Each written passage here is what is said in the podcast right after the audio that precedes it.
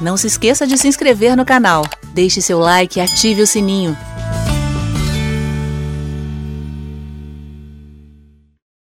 Gente, vocês estão bem? Glória a Deus. É uma alegria poder estar aqui. Um prazer enorme. Tivemos um período aqui maravilhoso, desde sexta-feira, concluído ontem à noite, falando sobre escatologia.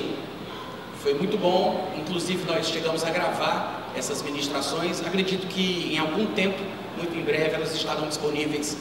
Eu não sei exatamente onde é que a igreja veicula o material que eles produzem, mas fica também no meu site, atarrofino.com.br e no meu canal do YouTube, que é o meu mesmo nome, tá? E hoje à noite eu quero conversar aqui com vocês sobre um assunto bastante interessante. Ele parece ser simples, simples até demais, mas por outro lado, ele mexe com questões fundamentais profundas do cristianismo. Eu poderia dizer que talvez esta seja uma das principais passagens para despertar mentes adormecidas sobre a fé cristã verdadeira, tá? Eu queria que você abrisse seu, sua Bíblia comigo em Lucas, capítulo 8, e esse vai ser o texto base, a partir do qual a gente vai dialogar aqui por alguns minutos.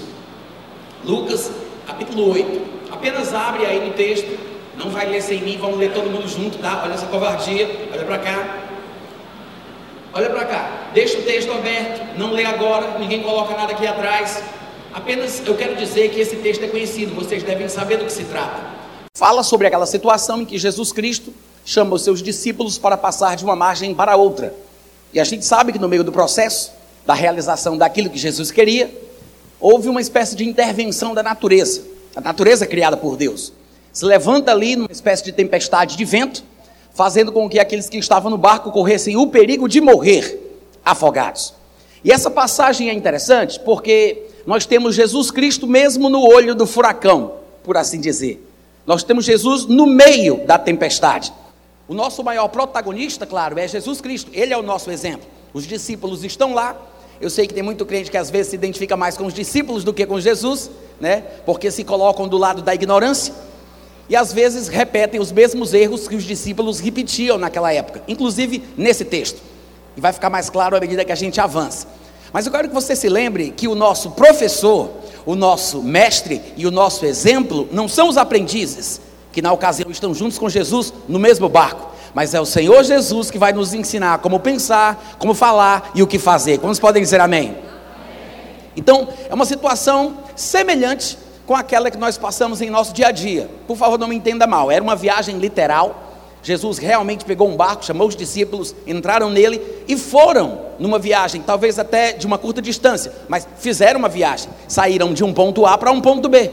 Mas nós podemos, de vez em quando, fazer aplicações mais diversificadas de textos da Bíblia. E poderíamos dizer que isso, alegoricamente, também se aplica às questões da nossa vida. Quando nós temos um projeto, e esse projeto precisa de um processo para que se manifeste aquilo que queremos.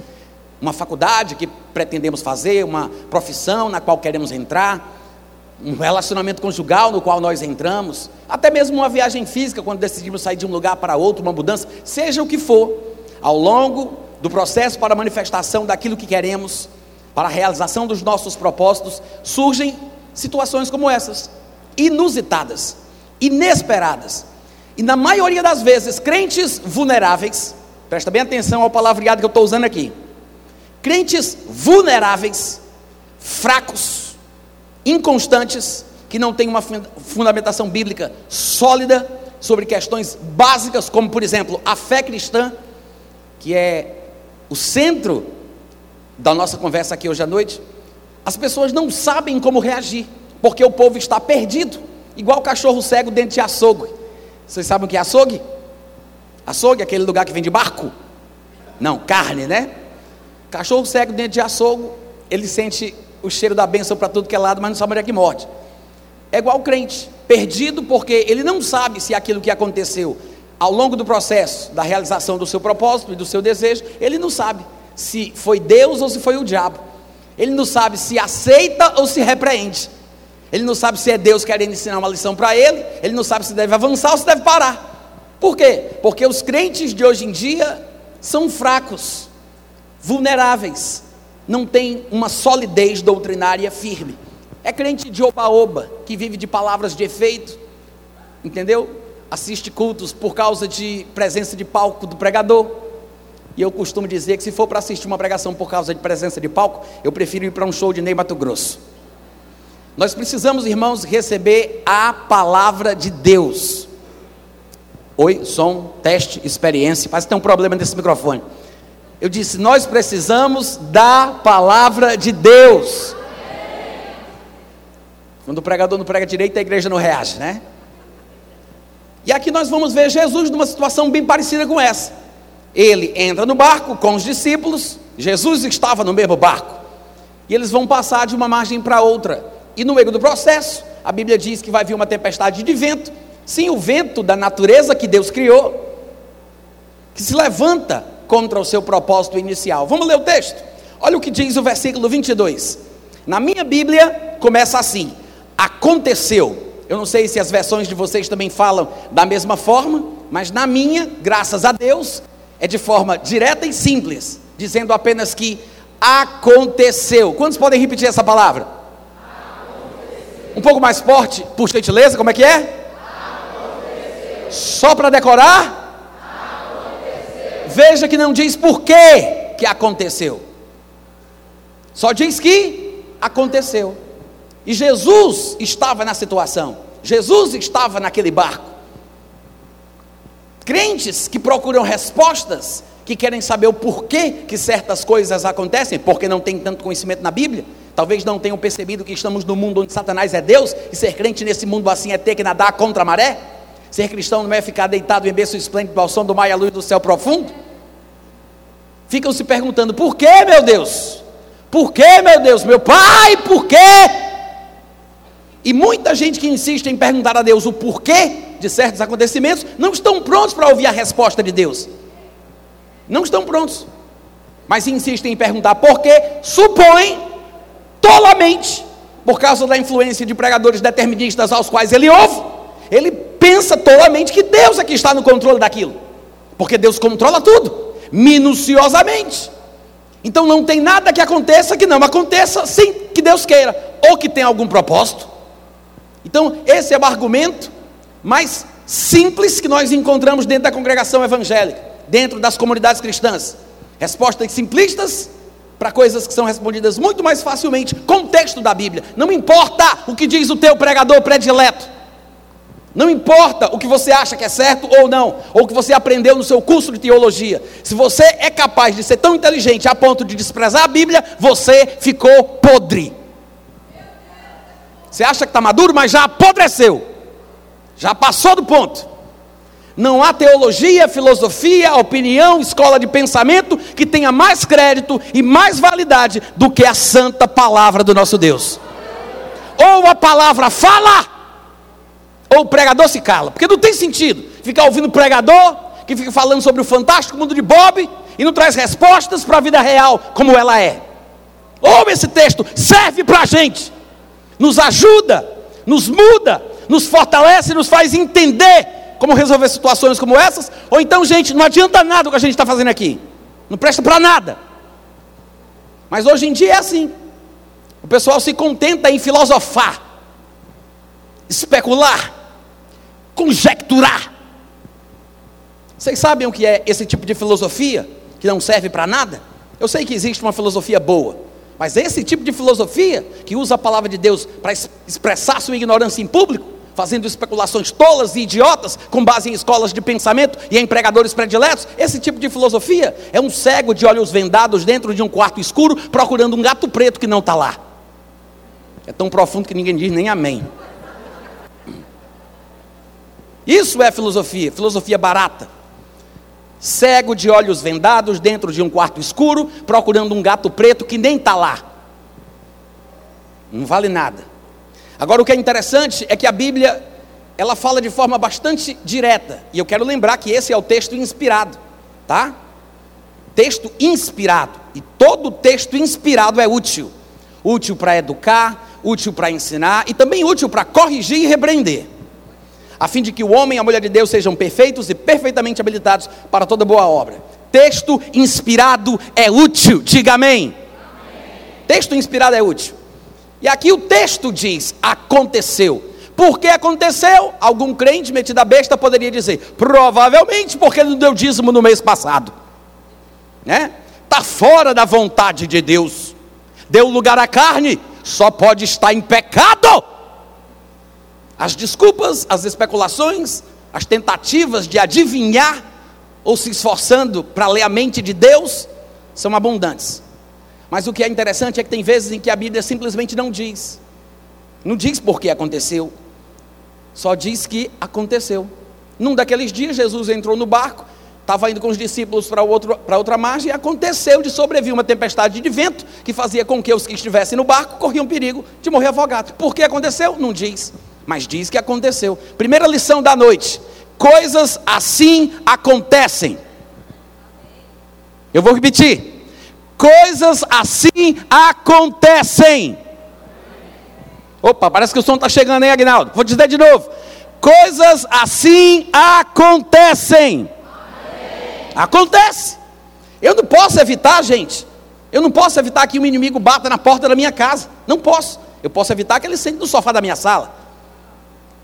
Eu não posso evitar que um passarinho sobrevoe a minha cabeça, mas posso evitar que ele faça um ninho nos meus cabelos. Tem coisas que eu não posso evitar, mas a questão não é essa, a questão é como eu reajo quando a coisa acontece. O que é que eu faço? Como é que eu, como é que eu ajo? Aí vai depender dos seus conceitos previamente estabelecidos, da escola doutrinária da qual você fez parte, a sua formação teológica, o tipo de pregação que você anda ouvindo. Eu estou pregando muito bem hoje à noite. Cadê os amém, os aleluia? Aconteceu, diz o versículo 22, que num daqueles dias Jesus entrou no barco em companhia dos discípulos e disse-lhes: Passemos para a outra margem do lago. Eu quero dizer que coisas ruins acontecem, tá?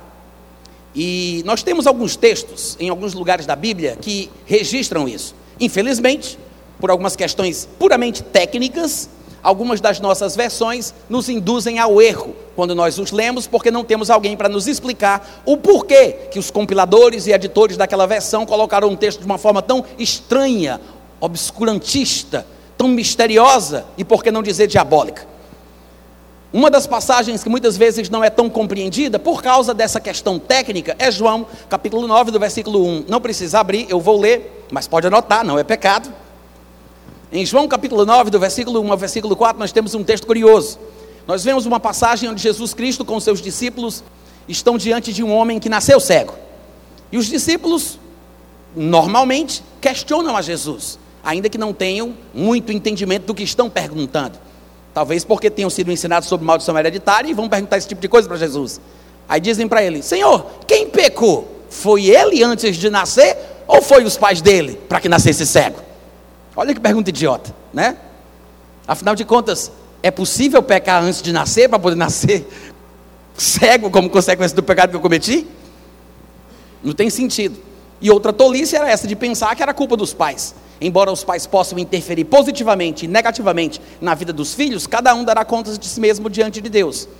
E é claro que os pais crentes, tementes a Deus, poderiam, através da fé e da oração, proteger os seus filhos, desde a gestação, a adolescência, durante todo o tempo que os filhos estivessem debaixo da autoridade e responsabilidade dos pais. Mas não podemos esquecer daquilo que explica também Ezequiel capítulo 18, o capítulo inteiro, ensinando que não se pode colocar a culpa de um pai no filho e nem do filho num pai.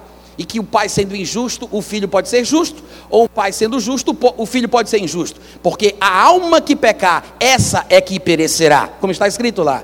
Deus corrigindo alguns erros doutrinários do povo de Israel e que também servem para a gente em relação à responsabilidade individual. Tá? Vocês estão me ouvindo? Mas é interessante porque nessa passagem eles perguntam a Jesus quem pecou. Só que nas versões que nós conhecemos, por exemplo, na minha, na resposta Jesus diz: nem ele pecou, nem seus pais. Aí tem um pequeno acréscimo que não está no texto original. Mas foi Outras versões vão até mais longe na tentativa de ajudar, quando na verdade estão é, fazendo um desserviço. Elas colocam, foi assim, mas isso aconteceu, e isso não está no texto original. Na verdade, é apenas um problema de recolocação das vírgulas, que não existiam no texto grego original. Isso aqui é uma tentativa dos compiladores e editores de facilitar o entendimento. E às vezes, é claro, como acontece aqui e em outros lugares, acaba complicando ainda mais. Não tinha as notações léxicas que nós conhecemos em nossas versões, o texto grego original do Novo Testamento. Então, algumas versões acabam nos induzindo ao erro. Na minha Bíblia diz: Mas foi, e a utilização, esse acréscimo do foi, dá uma ideia de que aconteceu isso com aquele homem no passado, para que se manifestassem nele as obras de Deus, como se Deus tivesse um propósito. Fica implícito ali. Algumas outras versões fazem o melhor trabalho, ainda que não corrijam completamente o erro, nós, pelo conhecimento que temos da forma como o texto do Novo Testamento foi construído, podemos fazer os ajustes necessários. E é importante que a gente entenda isso. Eu sei que nem todo mundo tem esse tipo de curiosidade, mas quando você pegar uma Bíblia nova que você compre na livraria mais próxima da sua casa, olhe a apresentação daquela versão, leia a introdução, a apresentação, porque querendo ou não, por mais que aquela, aquela Bíblia, aquele livro, seja a palavra de Deus inspirada que vai te abençoar, é também ao mesmo tempo uma peça literária produzida por uma editora, com ISBN que está debaixo dos direitos autorais. E você vai ver que na apresentação da Bíblia eles falam sobre questões técnicas importantes que muito crente metido a besta despreza. E na maioria das apresentações das versões que usamos, eles dizem: olha, todo o trabalho que foi feito aqui é um trabalho feito por peritos do grego, do hebraico e do aramaico. Mesmo assim, são, são trabalhos feitos por homens e por isso estão sujeitos a falhas. Mas acreditamos que dias virão onde conhecimentos mais profundos possibilitarão uma versão melhor ainda. Eles falam sempre basicamente isso aí: revisado, atualizada, corrigida, qualquer uma delas. Eles sempre fazem uma apresentação modesta, reconhecendo possíveis, possíveis pontos fracos que poderiam melhorar com uma avaliação mais profunda. E há textos assim. Mas se você observar, eu vou ler para vocês, para exemplificar o que eu estou dizendo. Na versão Reina Valera em português, Reina Valera é uma versão em espanhol muito famosa, muito tradicional, clássica, mas fizeram uma versão dela para o português. E na Reina Valera, esse versículo está assim. Versículo 1: Ao passar, Jesus viu, cego, viu um cego de nascença. Seus discípulos lhe perguntaram, dizendo: Rabi, quem pecou para, ele, para que ele nascesse cego, este ou seus pais? Jesus respondeu: Não foi este quem pecou, nem seus, nem seus pais, vírgula. Mas para que as obras de Deus se manifestem nele. Ponto. Veja, aqui já não tem o foi, né? O que é melhor, porque não se encontra no texto original. Eles tentaram resolver o problema apenas com a pontuação. E fez sentido a frase que eles colocaram, mas ainda não resolve completamente. Porque, como os pontos e as vírgulas não estavam no texto original do livro de João, se nós modificássemos apenas a colocação do lugar, da vírgula e do ponto, a coisa ficava mais clara e em harmonia com a doutrina bíblica da cura, da doença e das ações de Jesus. Porque, na verdade, usando esse texto da Reina Valera, se nós mudarmos o lugar da vírgula e do ponto, olha como é que fica.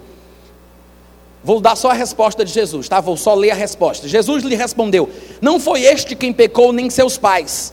Ponto em vez de se colocar vírgula, como se ele estivesse continuando, mas, para justificar o que aconteceu, que é por isso que algumas versões acrescentam foi, aconteceu, foi assim, mas em vez de se colocar vírgula, você pode colocar aqui um ponto e se continua na próxima linha ou na mesma linha. Mas a frase está concluída. Jesus respondeu a questão. Ele não entra nos, nos detalhes da curiosidade dos discípulos, mas ele diz: nem ele, nem os pais. Ponto. E aí ele começa uma outra frase. Mas para que as obras de Deus se manifestem nele, vírgula, e não ponto. Mas para que as obras de Deus se manifestem nele, vírgula, é necessário que eu faça as obras daquele que me enviou enquanto é dia. Ou seja, a resposta correta, numa versão melhor, como almejam os compiladores e editores das nossas Bíblias, seria essa. Porque Jesus, Jesus está simplesmente dizendo: nem ele pecou, nem os seus pais. Agora, para que as obras de Deus se manifestem nele, é necessário que nós as façamos enquanto é dia. Diga amém. amém. Ou seja, a doença, a enfermidade e as mazelas deste mundo são causadas por Satanás. A cura, a libertação vem de Deus. Isto é obra de Deus. É por isso que está escrito em 1 João capítulo 3, versículo 8, que foi para isso que Jesus se manifestou, para desfazer, não as obras de Deus, mas as obras de Satanás. Em Atos capítulo 10, a partir do versículo 37, está escrito: Vós conheceis a palavra que se divulgou por toda a Judéia, desde a Galiléia, desde o batismo de João, como Deus ungiu a Jesus de Nazaré com o Espírito Santo e com poder, o qual, por causa disso, andou por toda a parte, fazendo o bem e curando a todos os oprimidos do diabo. Cadê o aleluia, gente? Porque a doença é uma opressão diabólica, a cura é a libertação pela unção de Deus. Eu gosto também da Bíblia viva nesse texto de João capítulo 9, porque lá na resposta de Jesus, ele diz: nem uma coisa nem outra, nem uma coisa nem outra, respondeu Jesus, mas para manifestar o poder de Deus, vírgula, todos nós devemos cumprir depressa as tarefas que nos foram dadas por aquele que me enviou. Talvez seja uma das poucas boas versões dentro desse texto. A grande maioria nos induz ao erro com sugestões diferentes. Por quê? Por causa de conjecturas e especulações teológicas que fogem a uma harmonia com o que a Bíblia revela, como uma revelação progressiva da vontade de Deus, do caráter de Deus, do plano de Deus, das obras de Deus. E é por isso que crentes, quando se deparam em situações como essa, que Jesus está aqui, durante o processo da realização de um propósito, no meio do caminho, num relacionamento conjugal, ou durante a exerção de uma profissão, ou seja lá o que for, numa viagem mesmo. Quando a pessoa sai do ponto A para o ponto B, alguma coisa acontece, o que é que ela faz? Ela joga tudo para o alto. Ai meu Deus, eu acho que é porque Deus não queria. Muitos crentes, nessa hora, dentro do barco, se ajoelhariam, levantariam as mãos para o céu, na sua mais profunda expressão de espiritualidade, e iriam dizer: Ó oh, poderoso Deus, tudo que eu queria era passar dessa margem para outra. Mas já que tu não queres, nas tuas mãos eu entrego meu espírito. E tem gente que pensa que é bonito ser feio. Vocês ouviram? Muita gente achando que isso é espiritual, profundo, né? É humildade. E a pessoa se entrega, na verdade, às mãos de Satanás. Então coisas assim acontecem, tá? Saiba disso. Aconteceu com Jesus, acontece com qualquer um. Aconteceu que num daqueles dias entrou ele num barco em companhia dos discípulos e disse-lhes: Passemos para outra margem do lago. E partiram. Enquanto navegavam, diz o versículo 23, sobreveio uma tempestade de vento no lago, correndo eles, todos os que estavam no barco, lembre-se, Jesus estava no mesmo barco, correndo eles o perigo de só sobrar, naufragar, morrer afogados. Eles corriam o perigo de morrer afogados. E o curioso é que era uma tempestade de vento, ou seja, fazia parte da natureza que Deus criou. E até hoje muita gente não entende isso, né? E se eu perguntasse assim, essa tempestade foi enviada por Deus ou pelo diabo? Eu tenho certeza. Haveria uma divisão na igreja, uma dúvida generalizada, uma insegurança em dar a resposta, sem saber. E a maioria do povo ousaria dizer que foi enviada por Deus, porque só Deus é que controla a criação dele. Essa é a verborreia pálida, pobre, dos maiores diabologistas de Vila Velha. Vocês estão me ouvindo? Não tem resposta. Fica no. Não responde nada. Mas a Bíblia é clara. A tempestade fazia eles correrem perigo de morrer. Sabe qual foi a resposta de Jesus? Cala, para, sai. Cala, para, sai. Cadê os crentes? Cadê os crentes que faz o que Jesus fazia? Cala, para, sai. Eu fico indignado, triste, dá vontade de chorar porque eu vejo os crentes dizendo amém ao que o diabo faz. Porque algum determinista fatalista idiota fez uma. Não é nem lavagem cerebral, porque lavar é coisa boa, é sujeira cerebral. Hipnotizou o adolescente, o jovem, aquele irmão na igreja, que acha que calvinismo é coisa de Deus. Aí está lá ele, sem saber o que fazer, sem saber como reagir, morrendo na cama, parentes, perdendo familiares porque acham que é Deus que está fazendo aquilo. Vocês estão me ouvindo, gente? Quantas mais pessoas nós vamos perder? Quantos parentes a gente vai entregar nas mãos de Satanás, pensando que está fazendo a vontade de Deus? Dizendo a minha qualquer coisa que acontece, porque se aconteceu, aconteceu porque Deus quis. Como se tudo que acontecesse fosse da vontade de Deus. Alô? Prestem atenção. Esse texto é inspirado. O acontecimento em si não é.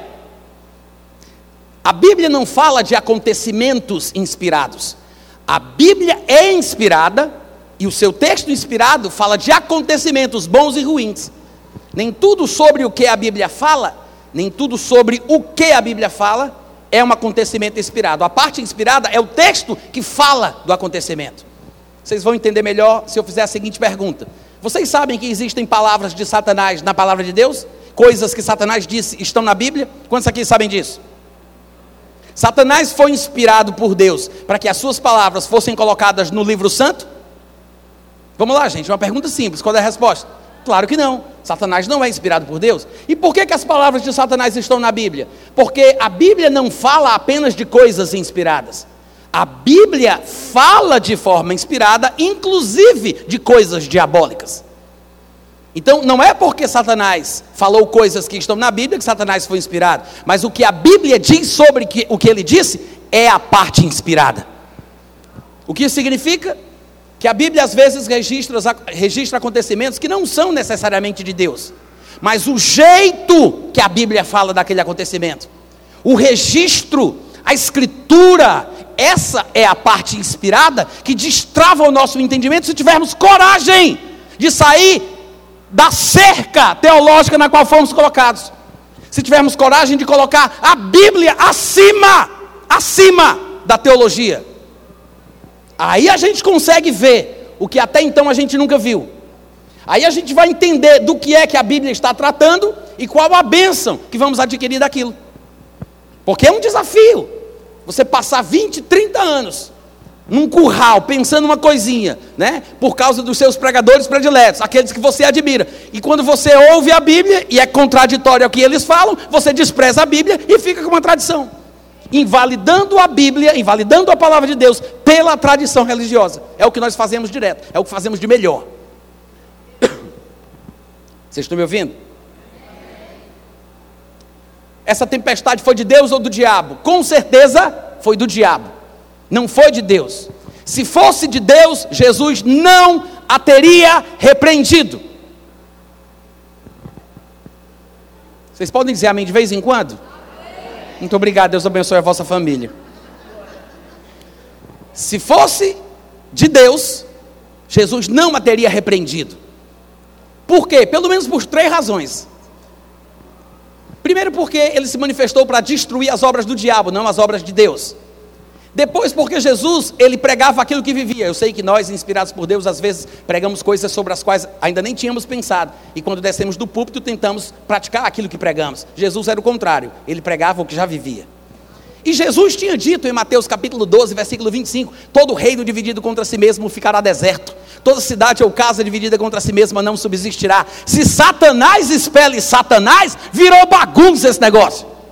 Isso porque diziam que ele fazia coisas pela força de demônios. Ele expulsava demônios pela força de outros demônios. Ou seja, é como se fosse um demonião grandão expulsando um demoninho pequenininho. Né? Um demonião veio, assustou o demoninho pequenininho, aí o demoninho pequenininho saiu pelo poder do demonião que estava em Jesus. O pessoal fica lendo esses livros que tratam sobre este mundo tenebroso e ficou acreditando mais em ficção do que na Bíblia. Mas é isso que eles pensavam. Era isso que eles pensavam. E aí Jesus dá esse argumento, ele diz: que tolice, todo reino dividido contra si mesmo ficará deserto, toda cidade ou casa dividida contra ela mesma não subsistirá. Se Satanás espelha Satanás, ou seja, se é assim que vocês acham que eu faço milagres, está tudo errado. Então Jesus deixou claro que se ele expulsava algum demônio, se ele desfazia alguma ação demoníaca, é porque o que ele fazia era de Deus e o que ele estava repreendendo era do diabo. Alô? Jesus repreendeu. O texto inspirado diz que Jesus repreendeu o vento. repreendeu a fúria da água. Tudo cessou e veio a bonança. E outra coisa importante da gente entender aqui é que Jesus usou recursos divinamente concedidos que estavam disponíveis a ele em forma humana. Porque muita gente, por não entender bem a doutrina bíblica, pensa que Jesus só fez isso porque ele era Deus. Como Deus, onisciente, onipotente e onipresente, diferentemente de nós, ele faria coisas que nós jamais faríamos. Mas esse tipo de conjectura e especulação que não vale nada, só coloca a gente em maus lençóis, porque na conclusão da história que nós estamos nos caminhando, nos indire... vocês entenderam? Para lá? Você vai ver que a moral da história é Jesus dando uma lição para os discípulos sobre o que eles devem fazer, sobre como eles devem se comportar. De fato, Jesus vai terminar a história repreendendo eles por falta de fé. Então quer dizer que Jesus, que é o mestre, porque a gente não tem a intenção de imitar ignorantes aprendizes que estão no IBPJ, que é o Instituto Bíblico aos Pés de Jesus, a gente vai imitar o mestre, o professor, que é Jesus Cristo em pessoa. Amém, gente? Então não importa a atitude dos discípulos, os pensamentos, as ideias, a gente olha, a gente ouve, mas quem dá a lição é Jesus Cristo. Jesus é quem sabe o que está falando. É Jesus quem está querendo ensinar alguma coisa. Então a gente tem que prestar atenção no que ele diz. Qual é a motivação dele ao repreendê-los por terem tido medo? O que é que Jesus quer que a gente entenda com isso? Por que repreendê-los se não devem ser repreendidos? Se é normal, se é o que se espera de um ser humano. Então Jesus, ele não concorda com essas ideias, até porque nós temos outros textos que mostram Jesus Cristo como homem, andando em fé e precisando, de vez em quando, usar da mesma capacidade humana de bom senso, de análise, porque burrice não é fruto do Espírito, amém, gente? Quantos aqui sabem que Jesus não era besta? Tem um texto que nos ajuda a entender, aliás, tem mais de um, mas vou ver se eu mostro para vocês pelo menos uns três. Marcos capítulo 3 é o primeiro deles. Fala de uma situação em que Jesus Cristo, curando a muitos, atraía uma multidão de pessoas para cima dele, porque as pessoas acreditavam que quem pegasse nele era curado de qualquer enfermidade que tivesse.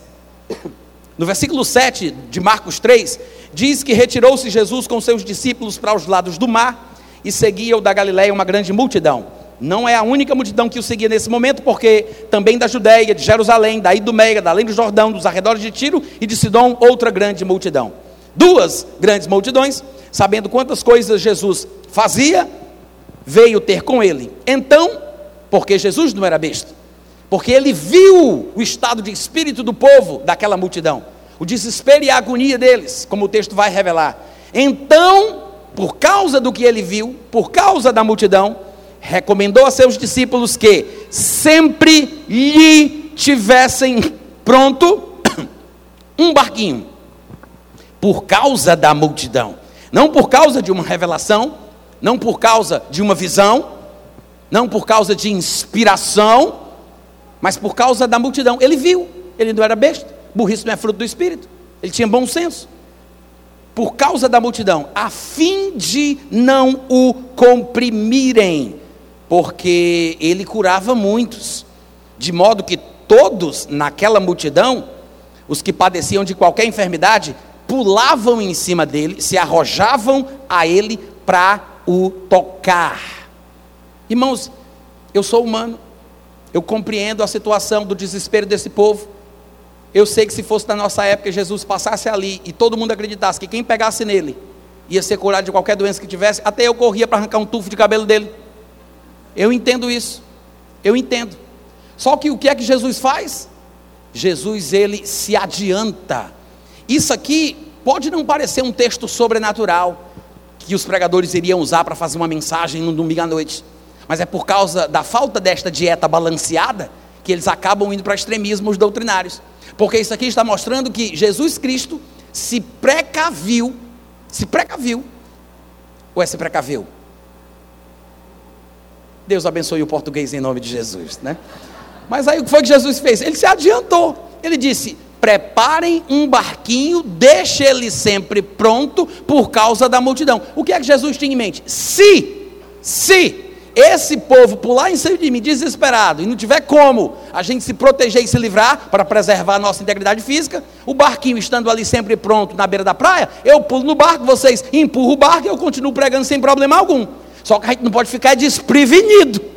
Então Jesus se preveniu, o que é uma base para que o crente possa, se quiser, fazer seguro. Não tem problema nenhum, porque você não tem revelação do que vai acontecer amanhã. Você, você pode se precaver. Então Jesus se precave. Vocês sabem aí a palavra. Agora, gente, sabe o, que é, sabe o que é interessante disso aqui? Nos mostra Jesus sem o conhecimento do que vai acontecer, tomando uma decisão com base no raciocínio e no bom senso. Ai, quando ele sabia das coisas de forma sobrenatural, também acontece. Mas quando não vem revelação, quando Deus não mostra, o que é que se faz? Se usa o bom senso, meu Deus. Vocês estão me ouvindo, gente? E aqui nós vemos Jesus fazendo exatamente isso. E não é a única passagem que mostra isso. Vocês devem lembrar, lá de Marcos capítulo 11, por volta ali do versículo 11 ao 13. A Bíblia diz que Jesus Cristo com os discípulos ia de Betânia para Jerusalém, numa caminhada de quase 3 quilômetros, 2.775 metros. E a Bíblia diz que ele teve fome. Está escrito, está escrito. O texto inspirado diz que ele teve fome. Não diz que ele teve uma direção, uma intuição, uma premonição, uma revelação, uma visão. O problema é que tem gente tentando espiritualizar o que não precisa ser espiritualizado. A Bíblia já é espiritual por si só. E o que ela diz, do jeito que ela diz, é suficiente para endireitar a tua teologia. Você não precisa pregar versículos da Bíblia nas pétalas das rosas para que elas glorifiquem a Deus. Elas já glorificam do jeito que são. Jesus teve fome. E a Bíblia diz que por causa da fome, ele viu uma figueira de longe com folhas. E por causa, porque estava com fome, foi ver se. Está escrito exatamente assim, por essa luz que me alumia. Foi ver se. Porventura acharia alguma coisa. Sabe o que significa esse foi ver se? Prepare-se para a revelação que agora é profundo. Sabe por que ele foi? Porque ele não estava lá. Jesus foi porque não estava lá. Acho que vocês não estão entendendo, né? Ele foi porque ele não estava lá. Mas esses crentes, metidos a espirituais, intelectuais, sabedores de tudo, né? Os pregadores de divindade, os diabologistas de Vila Velha, eles acham que Jesus deveria ter dito: espada justiceira, dê-me a visão além do alcance. Não, ele foi ver. Ele foi ver se, se tinha alguma coisa para comer. Claro, não era tempo de figos, mas a figueira só tem folha quando tem figo. Então, se não era tempo de figos, não era tempo de folha. Por que, que tinha folha? Então, Jesus estava com fome, tinha folha, gerou a dúvida. Ele não sabia, por isso que a Bíblia diz que ele foi ver se, porventura, quem sabe. Ele foi lá. A Bíblia não revela os detalhes, mas diz que quando Jesus chegou lá, ele viu que só tinha folha. Não era para ter folha, porque não era tempo de figo, porque quando a figueira tem folha, já tem figo. Era uma anomalia da natureza. Aí o que foi que Jesus Cristo disse? Nem perdeu tempo, ele disse: morra. Disse, morra. Nunca ninguém jamais coma fruto de ti. E deu as costas e foi embora. E nós sabemos que isso que Jesus faz com a figueira é compatível com a sua forma de pensar, porque num dia ele contou uma parábola dizendo que se uma árvore ocupa inutilmente a terra e não produz fruto, ou pelo menos tem algum problema, está doente, é uma anomalia, ela deve ser cortada para não ocupar a terra inutilmente. Ele contou isso uma parábola uma vez, dizendo que o, o dono do, da, da, acho que era uma vinha, chegou para procurar fruto, não tinha, aí o agricultor disse, não, vamos arar, vamos adubar, vamos regar, vamos ver se no ano que vem fizeram, tentaram, não deu certo, ele disse, não, arranca, não vai ficar na terra inutilmente. Então Jesus pode não ter usado uma ferramenta de corte, mas pela sua fé, pela sua palavra, ele matou aquela figueira. Exatamente como ele queria que podia ser feito, contando a sua parábola. O fato é que o interessante é que Jesus precisou ir ver se.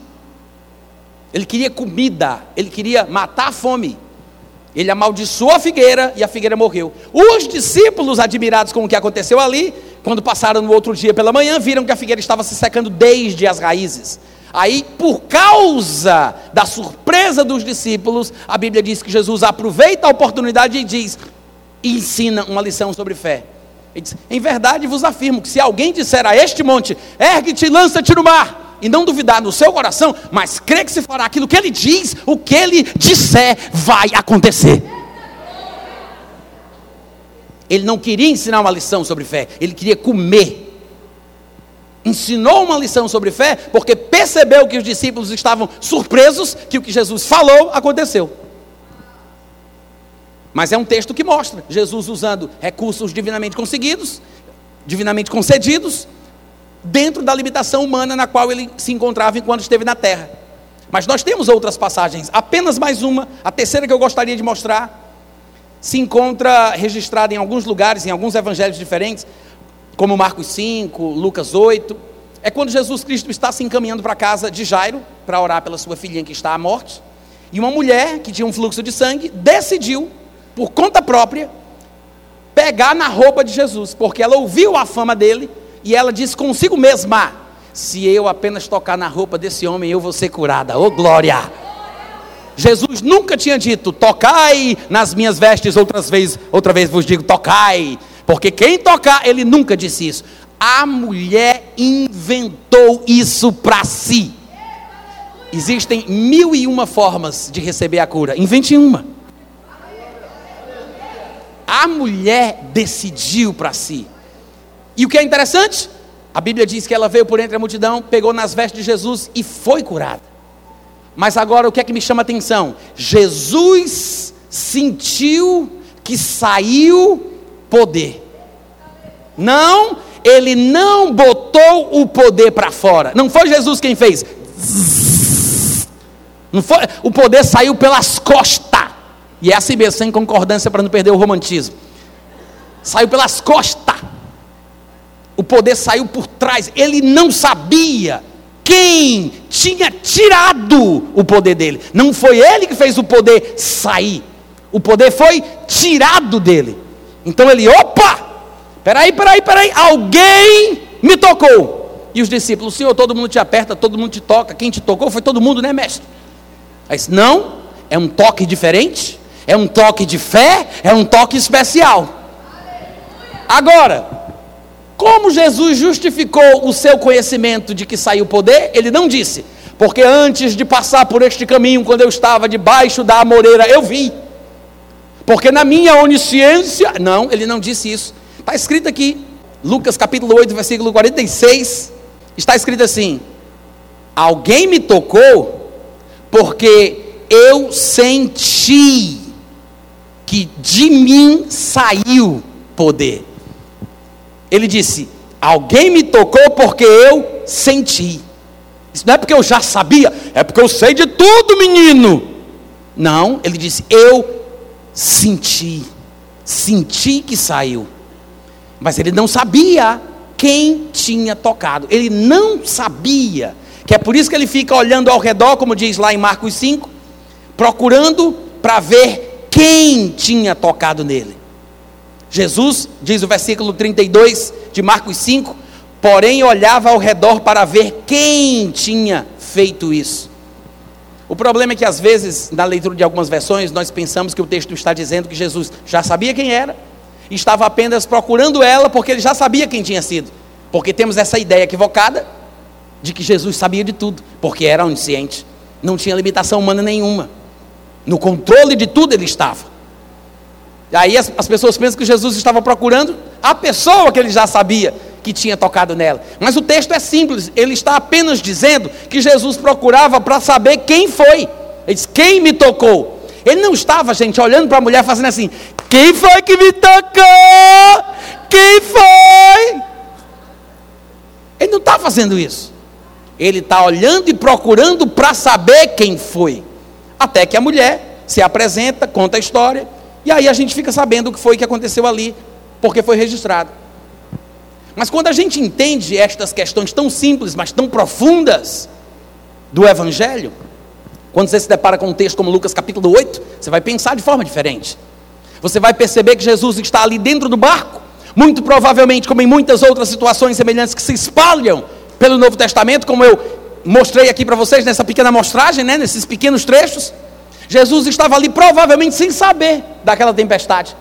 Nem sempre ele tinha revelações do que estava por vir. Nem sempre Deus mostrava para ele coisas que humanamente ele não teria como ter informação. Mas aí, surpreendido por uma tempestade de vento no lago, que fazia com que eles corressem o perigo de morrer, afogados, o que é que Jesus faz? Ele acorda e repreende.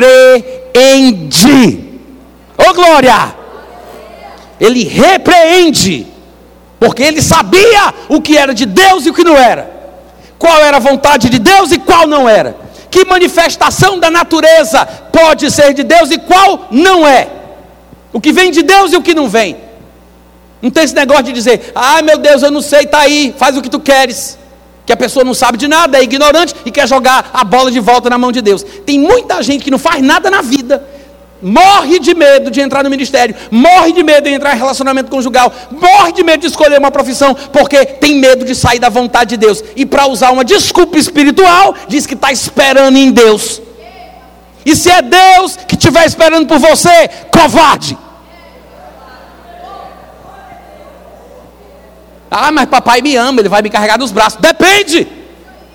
Porque até uma certa idade é da responsabilidade dos pais. Carregar o menino, cuidar do menino, levar nos braços. Mas tem a hora de soltar a criança, tomar distância e dizer: agora vem para o papai. Vem para o papai. É uma alegria ver a maturidade, a independência da criança. E é isso que Deus quer: que cresçamos. Que não sejamos como meninos, levados ao redor por todo o vento de doutrina. Igual o cachorro correndo atrás do rabo. Um culto milagroso acontecendo não sei onde. Uma, agora tem um avivalista no céu, está esfregando o cotovelo ungido na cabeça do povo, e o povo sai lá abençoado. Aí está todo mundo indo para lá. Aí outra coisa ali, outra coisa ali. Os crentes andando atrás dos milagres. O crente andando atrás dos sinais. Mas a Bíblia diz que os sinais seguirão os crentes, e não que os crentes seguirão os sinais. O problema é que tem crente com defeito de fábrica, crente que não crê Crente que fala, crente intelectual, crente metida besta, crente que sabe falar, mas não crê. Porque passarinho voa, peixe nada, mas crente crê. Diga, crente crê. Crente crê. Simples assim, crente crê. Ele repreendeu o vento, repreendeu a fúria das águas, tudo cessou e veio a bonança. E no versículo 25, para encerrar esta mensagem hoje à noite, diz que Jesus repreendeu os discípulos. Já viu isso? Essa pergunta, onde está a vossa fé, não é um elogio. Ele não disse, parabéns, que numa próxima situação semelhante vocês ajam do mesmo jeito. Ele não fez isso. Isso aqui é uma repreensão, não é um elogio. O registro desta passagem, lá em Marcos capítulo 4, versículo 40, diz que Jesus falou: Por que vocês são assim tão tímidos? Como é que vocês não têm fé? É uma repreensão, não é um elogio. Jesus repreende porque, presta atenção no que eu vou dizer agora, tá? É a moral da história, a gente está no fim. Jesus repreende porque ele espera que numa próxima situação semelhante, os discípulos dele ajam de forma diferente. Vocês me ouviram? O pai, o professor que espera ensinar alguma coisa ao seu aluno ou ao seu filho, ele vai repreender no momento necessário para que ele aprenda isso para que ele entenda que, numa próxima situação semelhante, ele vai ter que agir de forma diferente. Os discípulos correram para o único que eles achavam que podia resolver o problema. E tem muito crente hoje em dia cantando a mesma besteira que eles fizeram, achando que estão sendo espirituais, jogando os problemas e a batata quente na mão de Deus, achando que é assim que um crente age. Muita gente hoje imita o comportamento dos aprendizes ignorantes, repreendidos na situação. Graças a Deus, porque pelo menos a gente aprende uma lição com isso. Se é que a gente tem ouvido para ouvir, né? Se é que a gente tem ouvido para ouvir. Aí Jesus repreende os discípulos, não elogia. Porque ele espera que numa próxima situação semelhante eles ajam de forma diferente. Cadê a fé de vocês? Onde está a vossa fé? Não é a minha fé. Jesus não está falando, não é a minha fé, não é o que eu posso fazer. Eu não estou aqui tocando no ponto de vocês crerem na minha fé, crerem que eu creio. Eu quero saber cadê a fé de vocês. E a razão pela qual Jesus pergunta pela fé deles é porque a fé é uma coisa que dá para ver. Vocês me ouviram? A fé é uma coisa que dá para ver. A fé não é invisível. Tem gente que pensa, mas a fé não é a convicção de fatos que não se veem? Não é a certeza de uma coisa que eu não espero? Que eu, tô, que eu espero? Sim, mas a fé não é invisível. A fé é a convicção numa coisa invisível. É a certeza numa coisa que eu espero. Pode ser um fato invisível, mas a convicção nele dá para ver na cara. Dá para ver no palavreado, no jeito de agir. O comportamento demonstra se a pessoa tem fé ou não tem. Tanto é que em todas as passagens que vemos pessoas expressando a sua fé, a Bíblia faz uma ligação com a percepção visual dos que estavam presentes. Jesus estava na casa de Pedro, se eu não me engano, é lá pelo capítulo 9 e abriram um buraco no eirado do teto e desceram um paralítico. E a Bíblia diz: Jesus, vendo a fé deles, está escrito assim: vendo-lhes a fé, disse: Filhos, teus pecados estão perdoados. Jesus viu, porque a fé verdadeira é um ato, ela tem ações correspondentes. A fé fala. A Bíblia fala que na primeira viagem missionária de Paulo, ao entrar na região da Galácia, ele estava pregando na cidade de Listra, ou era Derbe, e havia um paralítico de nascença que ouviu Paulo falar, o qual, fixando nele os olhos, está escrito, viu que ele tinha fé para ser curado, e disse ao paralítico: Levanta agora! Porque Paulo viu que ele tinha fé para ser curado, porque a fé dá para ver. Dá para ver quem tem fé. Dá para ver quem não tem. Então Jesus pergunta: onde está a vossa fé? Eles demonstraram medo, pavor. O que saiu da boca deles é: Jesus é o fim, estamos morrendo. Acorda para morrer com a gente. Desesperados, apavorados. Aí Jesus repreende os discípulos. E o que é curioso é que o versículo 25 termina dizendo assim: mesmo com a repreensão de Jesus, falando da fé deles, da atitude deles, eles, possuídos de temor e admiração, diziam uns aos outros: Quem é Ele? Uau! Quem é Ele? Que até os ventos e as ondas Ele repreende e lhe obedecem. Bom, em primeiro lugar, Jesus não estava falando da fé dele, Jesus não estava falando dele, Jesus estava falando deles e da fé deles. A admiração dos discípulos é grande e a gente entende isso, somos humanos também. Mas eles param para pensar, meu Deus, até os ventos, porque ele repreendia a febre, a febre saía. Ele repreendia as enfermidades, as enfermidades obedeciam. Ele repreendia os demônios, os demônios saíam. Ele falava com um pedaço de pau, com a árvore, tudo que ele falava, tudo que ele ordenava acontecia. Isso, até o vento, até as ondas. Quem é Ele? Mas Jesus não estava falando dele, Jesus estava falando deles. Se Jesus os repreende pelo comportamento errado, pela falta de fé, porque Jesus veio ensinar como deveríamos viver a nossa vida cristã, e Ele é o exemplo que deve ser seguido e imitado. Os discípulos não poderiam contar com a fé de Jesus para sempre. Chegaria um momento em que Jesus seria retirado, se assentaria à direita de Deus e os discípulos teriam que imitar as suas obras, o seu comportamento e a sua fé. Então eles estavam sendo treinados para exercer a sua fé e não ficar dependente da fé de Jesus o tempo todo. Então Jesus não está falando da fé dele, ele está falando da fé deles. Ele diz, porque vocês são assim tímidos? Onde está a vossa fé? Se os discípulos, pelo menos, tivessem prestado atenção na repreensão de Jesus Cristo, se pelo menos tivessem prestado atenção na repreensão dele, eles deveriam ter se perguntado: peraí, como assim? Por que ele está perguntando que a gente está com medo, está apavorado, está tímido? Como é que ele pergunta cadê a nossa fé? O que é que poderíamos fazer numa situação como essa?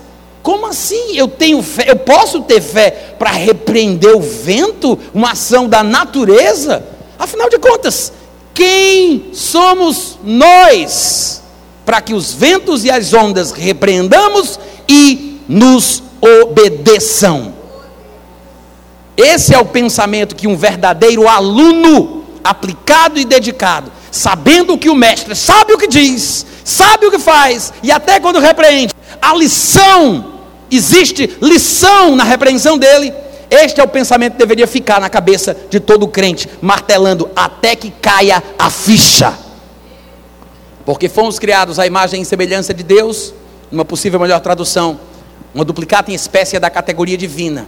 E nós precisamos aprender como usar a fé segundo o padrão do nosso professor, Jesus Cristo. Deus abençoe o seu coração, não seja tímido, não tenha medo, se levanta para a vida em nome de Jesus. Amém. Deus te abençoe.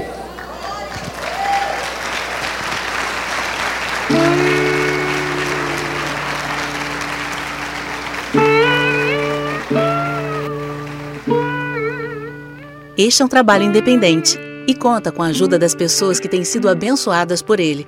Se você quiser fazer parte do grupo de mantenedores desta obra, se informe das opções disponíveis na descrição deste vídeo. Agradecemos pela atenção e pelo carinho. Deus abençoe.